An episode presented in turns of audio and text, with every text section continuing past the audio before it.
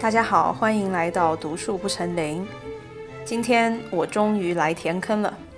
这一期播客，我们来讲一讲我的大学室友住在城堡里的布拉格公主的故事。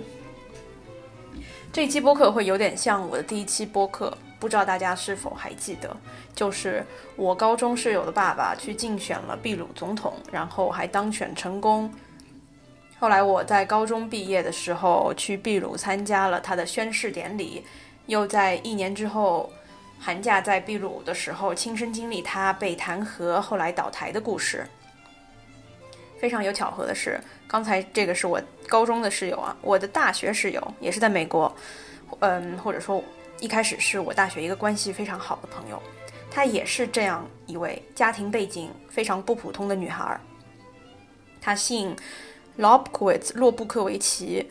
应该是一整个欧洲最古老的姓氏了。他们家族的历史可以追溯到十四世纪，就是说十四世纪他们家就已经是贵族了，是呃最古老的波西米亚贵族家庭之一。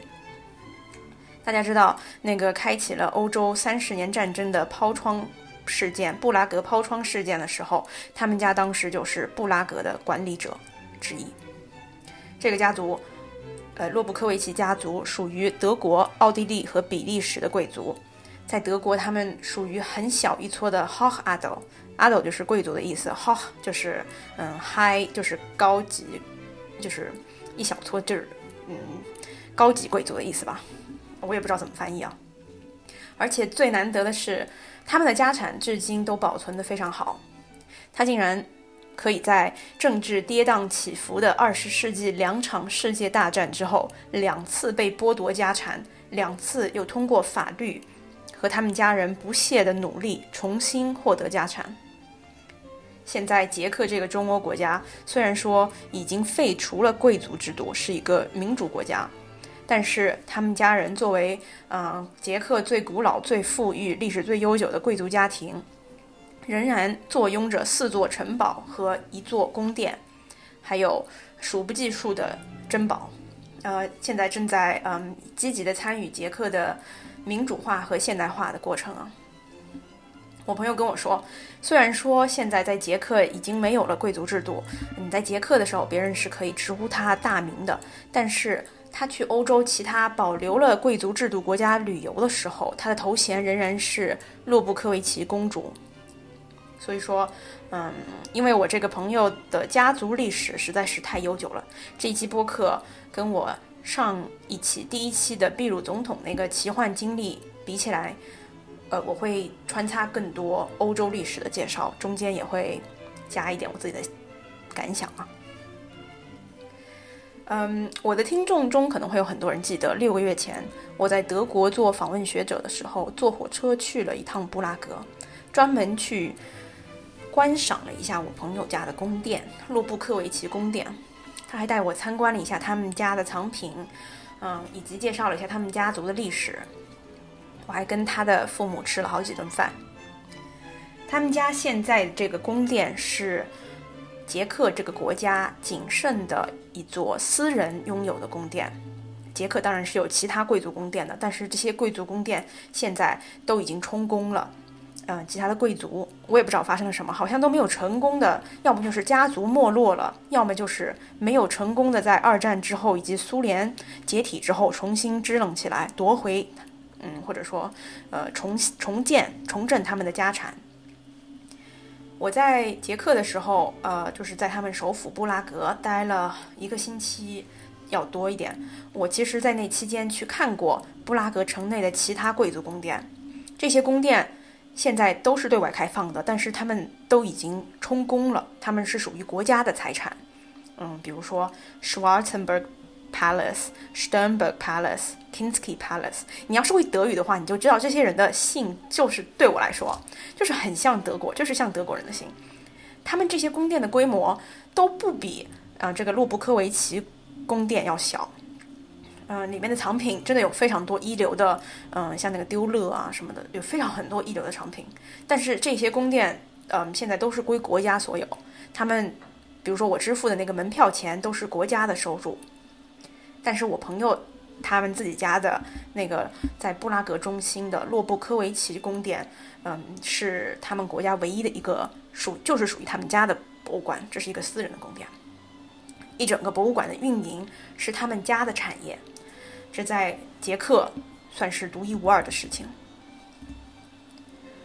嗯，我跟我这个朋友聊过天之后呢，我才意识到，像他们这种啊，应该是最标准的老钱，欧洲老钱，因为他们家的贵族头衔是在七八百年前就已经获得了嘛。像这样的老钱家族，其实维护财产是一件多么艰巨的事情，他的生活也远没有我想象的那种清闲和光鲜亮丽。这一期播客我会讲一讲。维护这样子的一个八百年的财富，呃，要具体嗯意味意义意味着什么？当然，这个烦恼也绝不是什么，哎，我我的钱太多了，我根本花不完这样的烦恼啊。用一个比喻来说吧，我觉得他们的烦恼更像是要如何与时俱进的将一艘七百年前就已经建好的老船破船缝缝补补的翻新。得以让它可以继续行驶在一片全新的现代海域里，就差不多是一件这样的事情。这其实是一件很难的事情。就是从我之前提到的那另外几个已经充公的布拉格贵族宫殿，呃，Schwarzenberg 家族和 Sternberg 家族这些家族，他们可能他们的子女还很有钱，但是这些家族作为一个家族来说，已经完全不存在了。他们不再保留他们的名。呃，名字和头衔，也不再有宏大的宝藏，没有宏大的家族财富。从这个对比就可以看出来，维系一个家族的传统是一件难事。呃，但是在讲到这个事情之前呢，我还是想要跟大家分享，我觉得他们家最有意思的一件事情。我自己觉得，嗯，就是在跌宕起伏的二十世纪是如何。嗯，这个时代，二十世纪这个时代是怎样和他们家族的命运紧紧相连的？我不知道大家记不记得，我在秘鲁那期播客的结尾提到，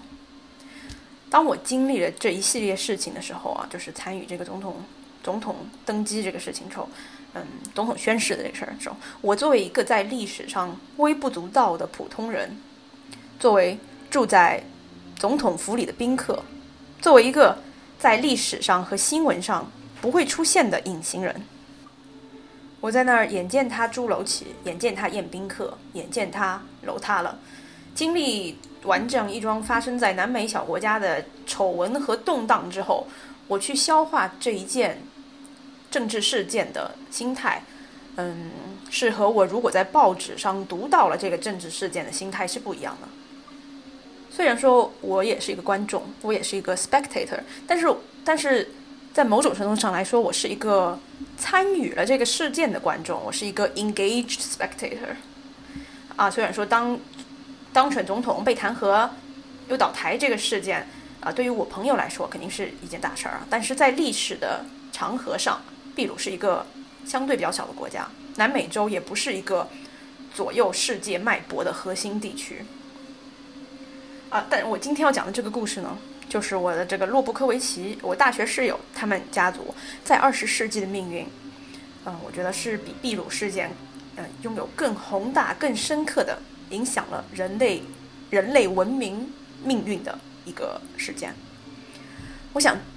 当你作为亲身经历者，或者说当你的家人作为亲身经历者参与了这个事件的话，当你的家族的命运。呃，是和西方文明的命运紧紧的交织在一起的时候，嗯，这应该是一个很很特殊的感觉。你身上背负的家族历史，在某种程度上来说，对于我朋友来说，嗯，也是人类历史跌宕起伏的记录。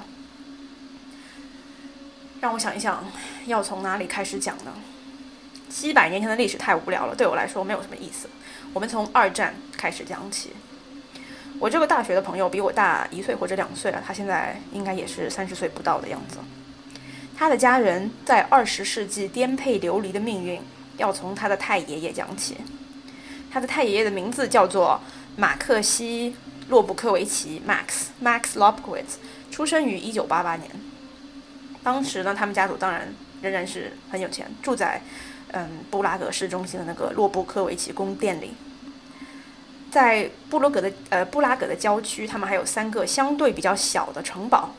当然，这里我说小的意思就是最小的那个城堡里面是有两百五十个卧室的。大家可以想象，小城堡其实也是非常非常大的。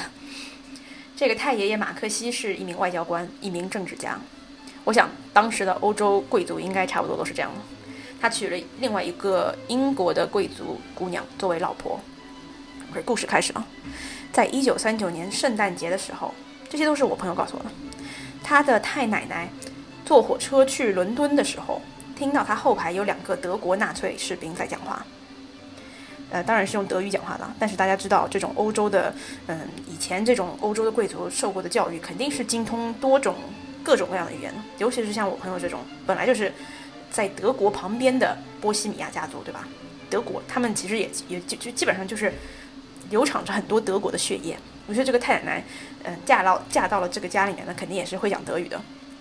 于是没想到吧，就是这么巧合。我再说一遍，我下面说的这个事儿不是编的。你去他们那个宫殿里面参观的时候，可以在他们家的家族历史上看到这段经历的记载。他的太奶奶坐在火车上，听到了这两个纳粹士兵在那里用德语讨论希特勒要在两个月之后吞并捷克。呃，并且建立波西米亚保护国的军事计划。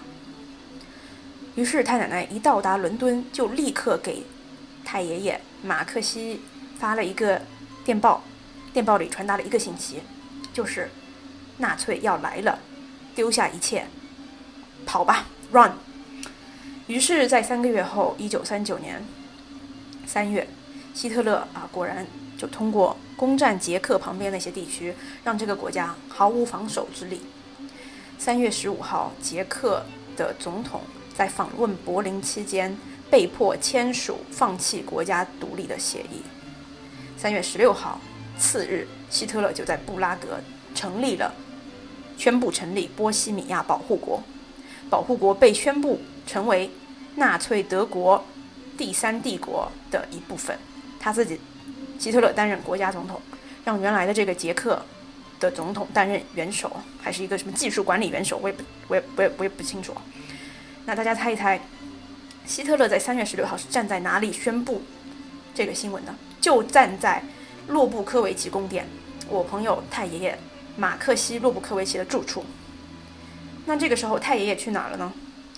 太爷爷在三个月前收到了太奶奶的电报之后，就连夜。在纳粹入侵他们国家前，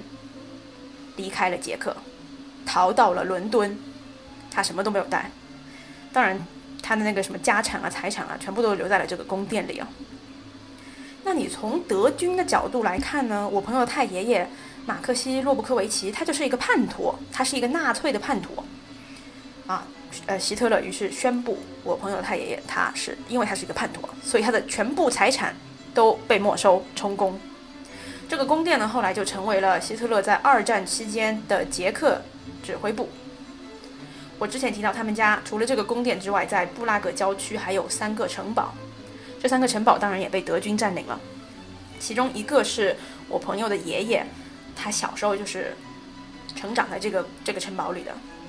嗯，就是那个有两百五十个卧室的城堡。这个城堡在二战期间成为了德国高级军官的住处。德国军官只要来布拉格落脚，有军衔有地位的人，他们就住在这个，啊，我朋友的爷爷就是这个太爷爷的儿子，长子从小长大的地方。呃，然后他们家的另外两个城堡呢，被改造成了青年纳粹青年军的党卫军学校。因为我估计啊，这些城堡里肯定有什么马厩啊、什么马场啊之类的，就是有很大一片空地。啊，这两个被改成党卫军。军校的城堡我都没去过，我只去过他爷爷从小长大的那个城堡。那个城堡已经被翻新的，就是差不多了。但是我朋友跟我说，这两另外的那两个在二战期间被德军改造成党卫军军训营的城堡，是摧毁的最严重的城堡，现在仍然在修复中，不对外开放。嗯，现在的这些已经修复好的城堡呢？已经就是可以出租成为结婚场地或者是博物馆了，但是就是这个军训营的这个城堡仍然处在一个修复状态。OK，我们把注意力重新转回二战期间啊。马克西太爷爷马克西洛布科维奇逃离纳粹控制的捷克之后呢，就来到了英国。在二战期间，他一直在英国担任大使，在英国帮助啊这些流亡出来的捷克同胞。就是在一九四二年开始吧，担任捷克驻英国的大使，帮助英国打纳粹嘛。然后德国占领呃捷克呢，从一九四五年五月份的时候就结束了。呃，于是我朋友的太爷爷就立刻从英国回到了他的故乡，把这个德国政府告上了法庭，要求。这个没收无效，要求归还他们家族的财产，并且他在一九四五年年底的时候收回了他们家的城堡和宫殿。为什么？呃，我要说他们家族的命运是和二十世纪欧洲命运紧紧相连的呢？故事的转折点在这里又开始了。哎，一九四五年，纳粹被打倒了，德国人走了，离开了他们家的房子，离开了他们的国家。结果三年之后，一九四八年，猜猜看？谁来了？苏联进来了。一九四八年，德捷克发生政变，成立一党政府。在接下来的四十一年里，捷克斯洛伐克成为了一个共产主义国家。没想到吧？刚刚把自己家房子拿回来三年，又要充公了。苏联人进来了，又占领了他们家的宫殿啊！而且又把司令部设置在了他们家宫殿。你现在应该知道了，他们家这个宫殿就是在布拉格市中心吧？就是这个地理位置很好啊。接下来的历史，嗯，我没有在网上查到，是我朋友跟我说的，就是他这个太爷爷马克西啊，颠沛流离的人生啊。苏联人来了之后呢，就一直想要游说他的太爷爷马克西，呃，肯定是先把他，然后就把他传囚禁在了他们家里，一直在软磨硬泡的，希望获得这个洛布科维奇家族对于他们这个政权的支持。他们家门口常年有两个苏联军官。跟着他，想着要让那个马克西，啊，就是肯定是当年在捷克有头有脸的政治人物嘛，对吧？想让他支持这个苏联。接下来这个故事是我朋友告诉我的。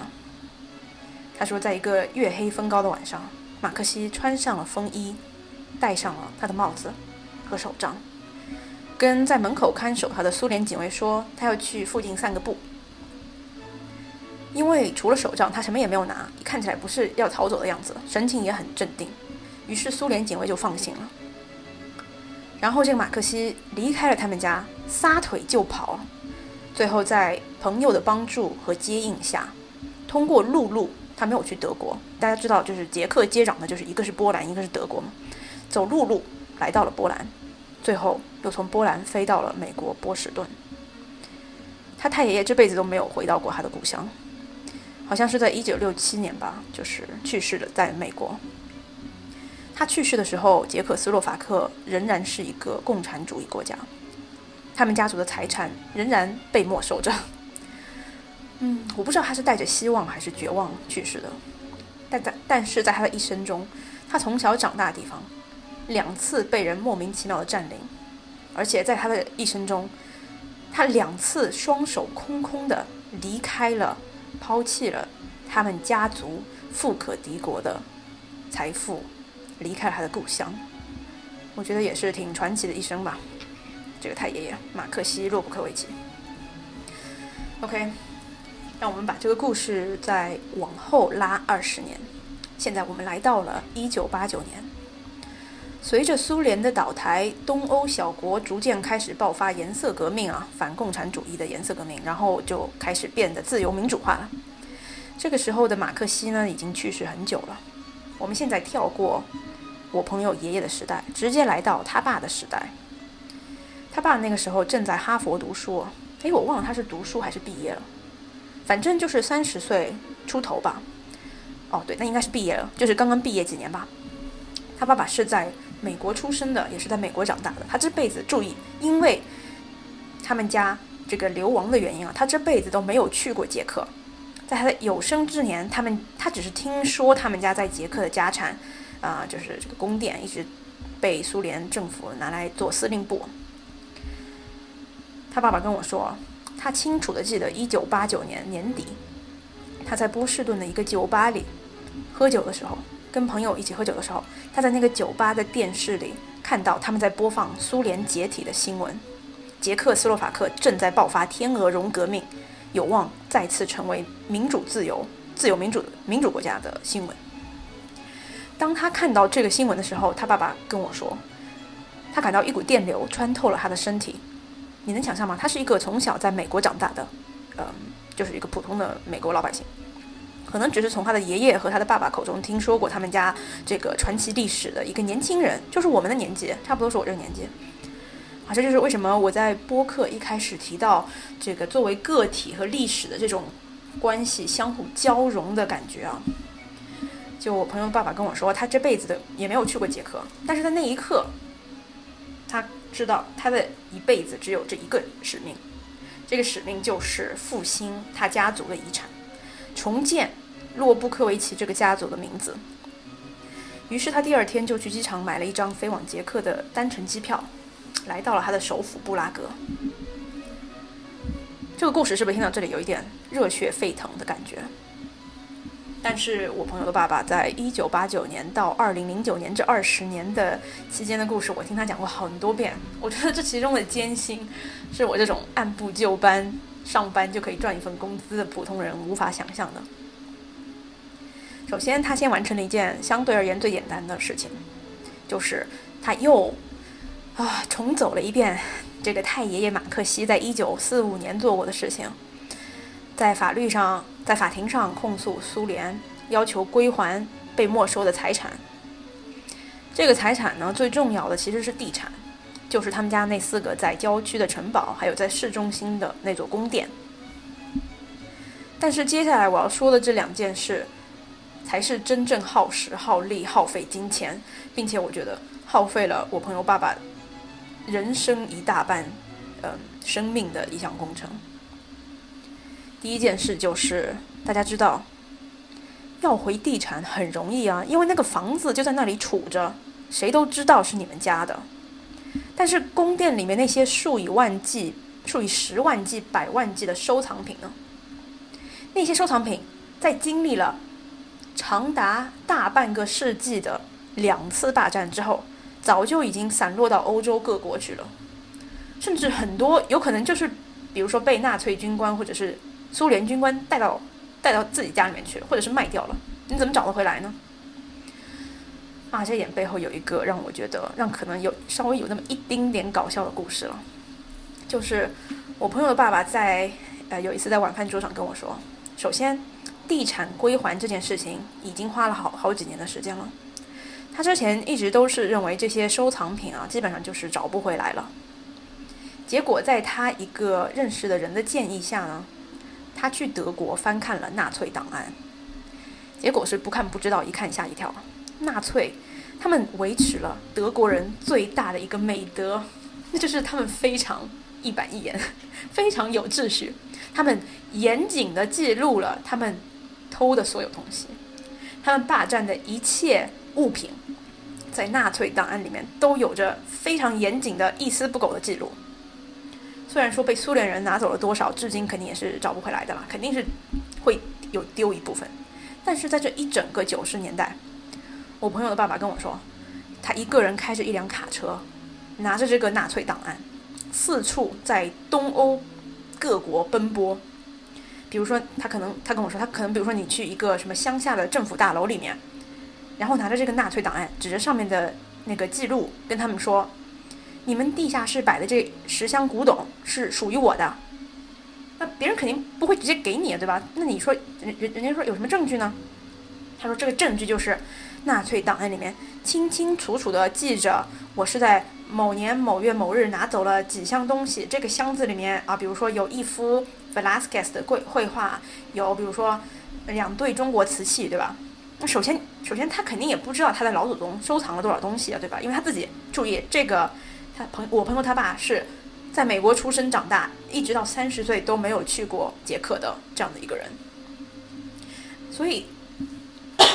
他肯定首先他不知道他老祖宗收藏了多少东西，其次，即便他记得，他也不能够随随便便就出现在人家门口，然后说，呃，比如说，哎，你们这个你们家里面挂的这个东西其实是我的，对吧？你肯定要拿出证据来，所以说这个纳粹档案后来就是事实证明是最好的证据。于是，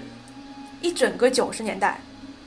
他就是这样灰头土脸的，一家一家的开着卡车跑来跑去，去要回他的家族的财产。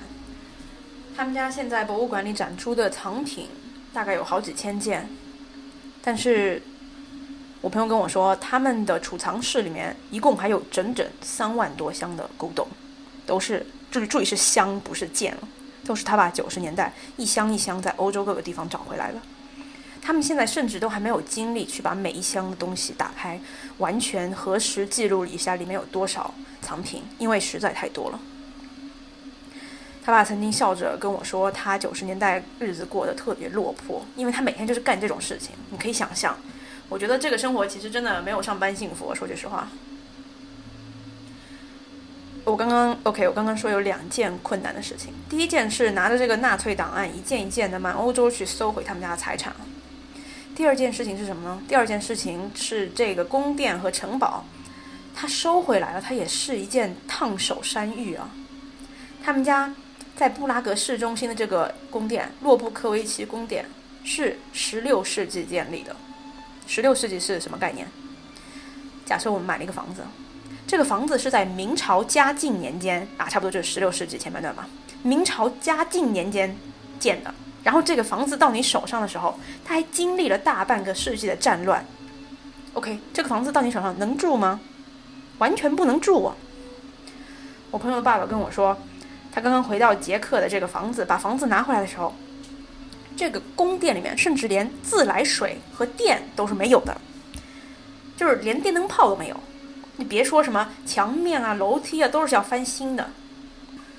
啊，我我我之前听那些买过别墅的人说，那个买别墅是小钱，那个装修别墅才是大钱，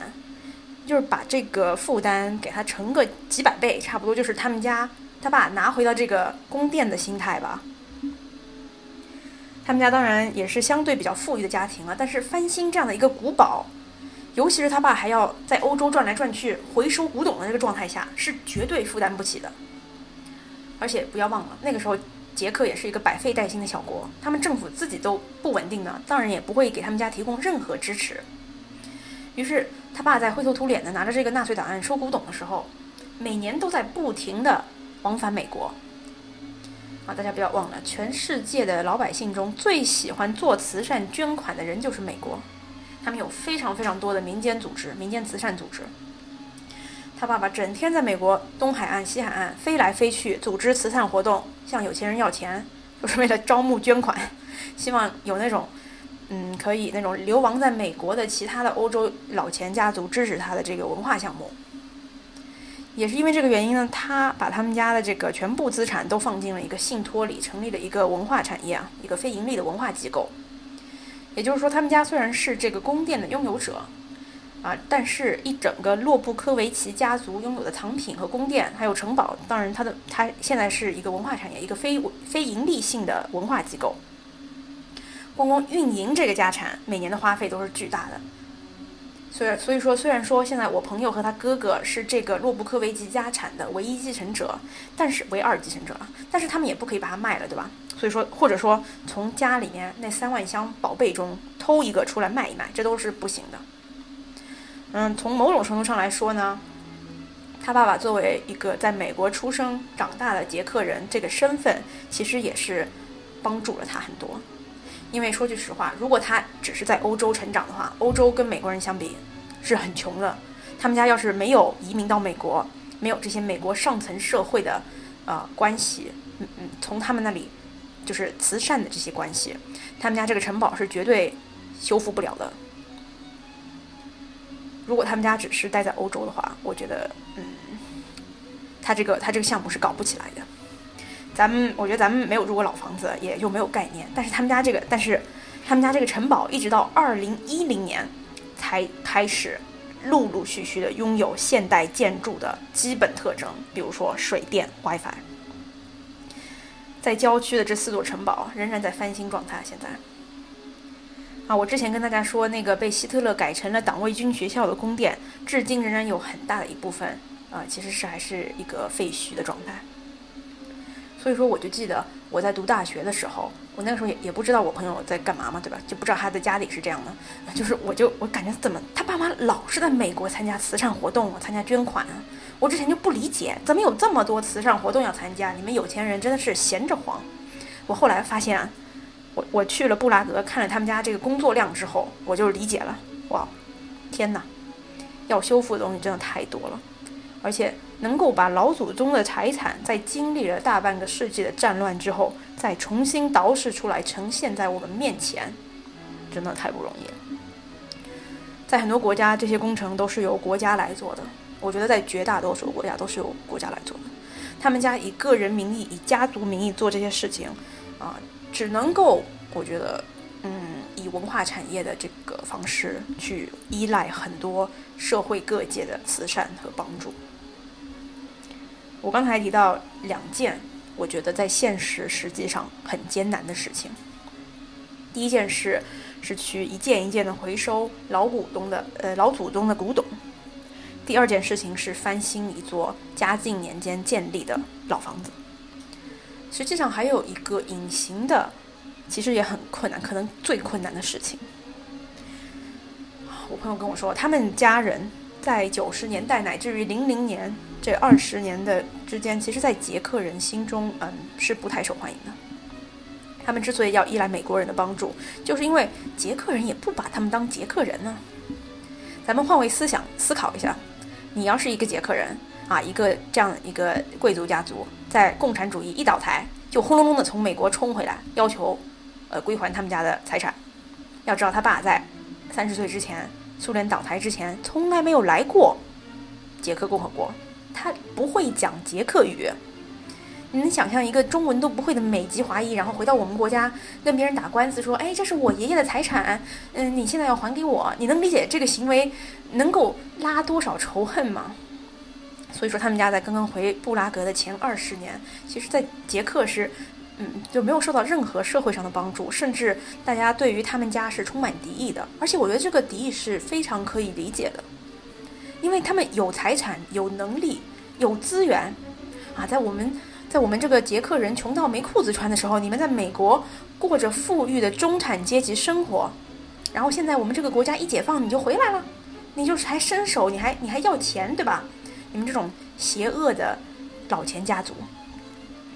啊，所以说他爸爸在拿着纳粹档案四处奔波找老祖宗财产的时候，他也要在做一件非常重要的事情，就是。重塑他们家在捷克的地位。平心而论啊，我觉得，嗯，重塑一个家族的地位，只有一件方一个方式，就是你你是真心为了这个国家的好，就是当人民意识到，原来你想要的东西和我想要的东西是一样的时候，那我们可以是朋友。那慢慢的，这种事情你只能通过十年、二十年，这个时间让大家看到说，哦，原来。这不是一个美国人，这是一个捷克人。他是，他是我们的朋友，他是我们，他是，他是属于我们人民的。他爸爸呢，在这就是过去这三十年啊，他也学会了捷克语。嗯，不光光是在中心实意的呃重塑家族财产吧，他也是在重塑这个捷克的文化嘛，对吧？他们这个波西米亚文明。啊，在这期间，他也没有向捷克政府要一分钱，他去搞他们家的这些文化产业，都是在不停的去呃，就是帮助捷克其他一些，比如说在二战还有苏联，嗯，流失了自己家族财富或者是家族历史的这些捷克人，他也在帮助他们重建他们的历史吧。我记得我当时在布拉格住在他们家的时候，我有一个印象很深刻的呃一个事情，就是。嗯，他爸爸妈妈特别自豪的跟我说，就是经历了三十多年的努力之后，终于受到了捷克政府的邀请，就是代表捷克文化，就是明年是不是有那个东京世博会嘛？然后那个东京世博会有一个捷克属于捷克这个国家的小亭子，他们就是家家家里面的人受邀，代表捷克文化去世博会那个小亭子里面去代表嗯去展示波西米亚的艺术瑰宝和文明。他们那个时候的表情，就是给我一种感慨万千、苦尽甘来那个感觉。我感觉到他们在这过去的三四十年，其实是非常渴望获得自己重新获得自己国家和人民的认可的。啊，当时我说刚才这句话的时候，不是说他们的人生好苦啊，就是 of course，他们是这是一个非常拥有很多很多特权的家族，我他们的人生已经跟正常人相比无比幸运了。我朋友非常幸运，他的爸爸、他的爷爷、他的太爷爷，人生虽然说很波折，但是极其幸运。有多少人在二十世纪的世界大战中失去了生命？他们家不光光活下来了，甚至还可以说走就走。他的太爷爷虽然说两次失去全部家产，但是他去了英国就可以当大使，哎，这个根本就不是正常人可以想象到的特权。时代的浪潮拍在任何一个普通人身上，早就把我们给拍死千百遍了。但是他们这个家族竟然在被拍了这么多下之后，不但没有拍死，甚至还可以去其他国家多次重新开始，甚至还可以在国家平静之后重振家族的名声。这本身就是一件不可思议的事情，不可思议的特权。一整个欧洲绝大多数的贵族家庭，在被二十世纪这么多个时代浪潮毒打之后，早就已经消失殆尽了。唉，在大学的时候，我朋友比我高了一届，所以说他现在应该大学毕业快五六年了。我在捷克碰到他之后呢，我去看了他的家族产业之后，我就理解了，生在这样子的家庭，尤其是当你的父亲啊，父亲在苏联倒台的时候，毅然决然的做出了这样的一个振兴家族的决定之后，回到捷克的之后，我朋友其实他是肯定你没有办法。就是你出生的时候，就是带有了一定的使命感了。咱们就是说什么厂二代啊，什么公司继承人啊，都有使命感了，更别说他是一个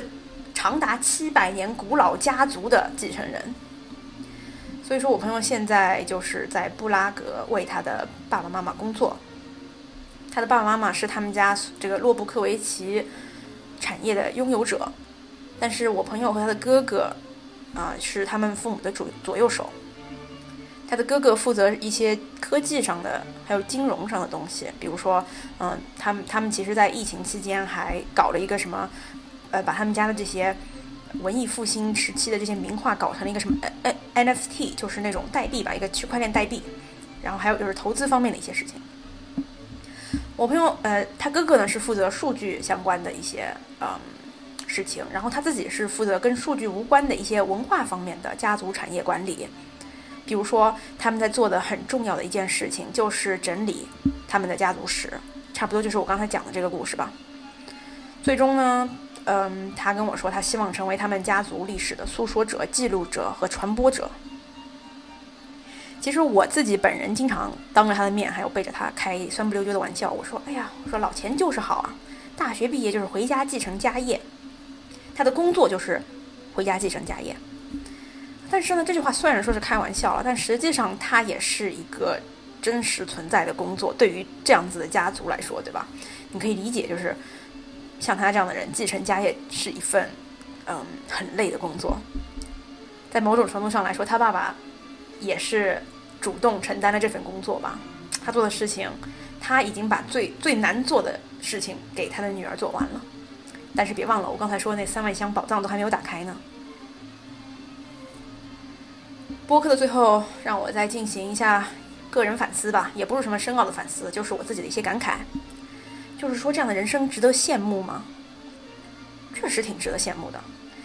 嗯，他的人生轨迹已经在他出生的时候被决定了，甚至他爸爸的人生轨迹在他出生的时候已经被决定了。